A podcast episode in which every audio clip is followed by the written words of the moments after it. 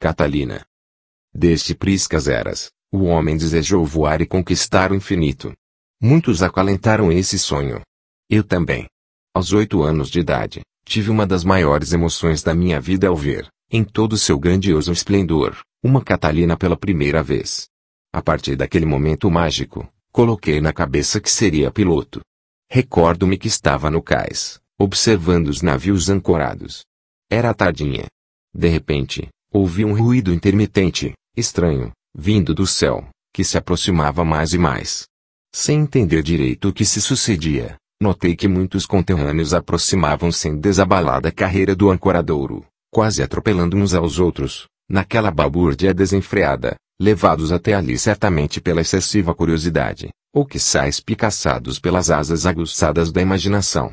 Naquele longínquo e iluminado instante, lá para as bandas dos coqueiros, ainda contornando tardiamente algumas salinas, via-se, não de todo nitidamente, é certo, um pequeno avião, um ponto branco que tremeluzia sob os últimos raios de sol que se coava, em laranja e, depois, em vermelho intenso, no horizonte, vindo velozmente em nossa direção.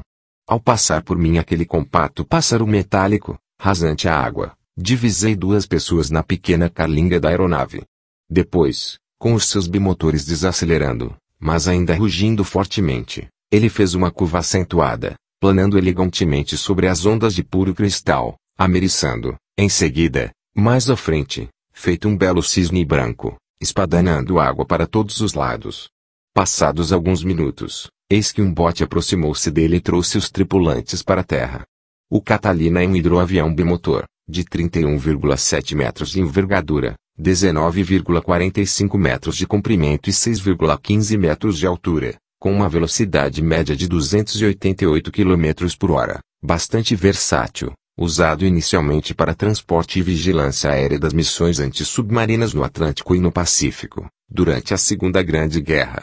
À época do grande confronto mundial, a Força Aérea Brasileira usou os Catalinas, sete no total, para patrulhamento do nosso litoral contra as perigosas incursões dos submarinos do eixo, e um deles, pilotado por Alberto Martins Torres, afundou espetacularmente o submarino U-199.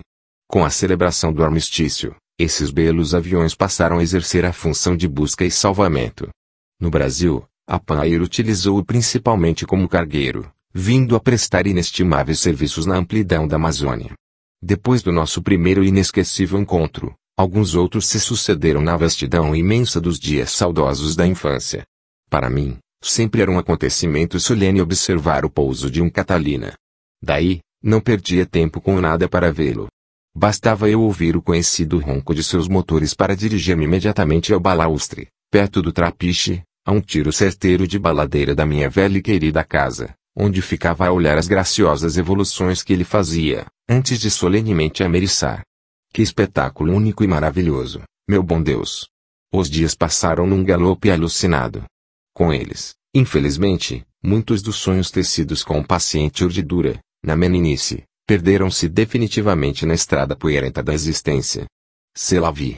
Ainda assim, mesmo angustiado, pobrezinho, sob peso de tantos desencontros, o meu coração sorri de contentamento ao relembrar aqueles imorredouros momentos do passado, paradoxalmente tão distantes e tão presentes, que, às vezes, consegue alçar voo, planando sobre nosso abençoado e belíssimo mar, quando me vejo, nas tardes fagueiras únicas camocinenses, contemplando, embevecido, os manguezais, como se fora um radiante lépido Catalina.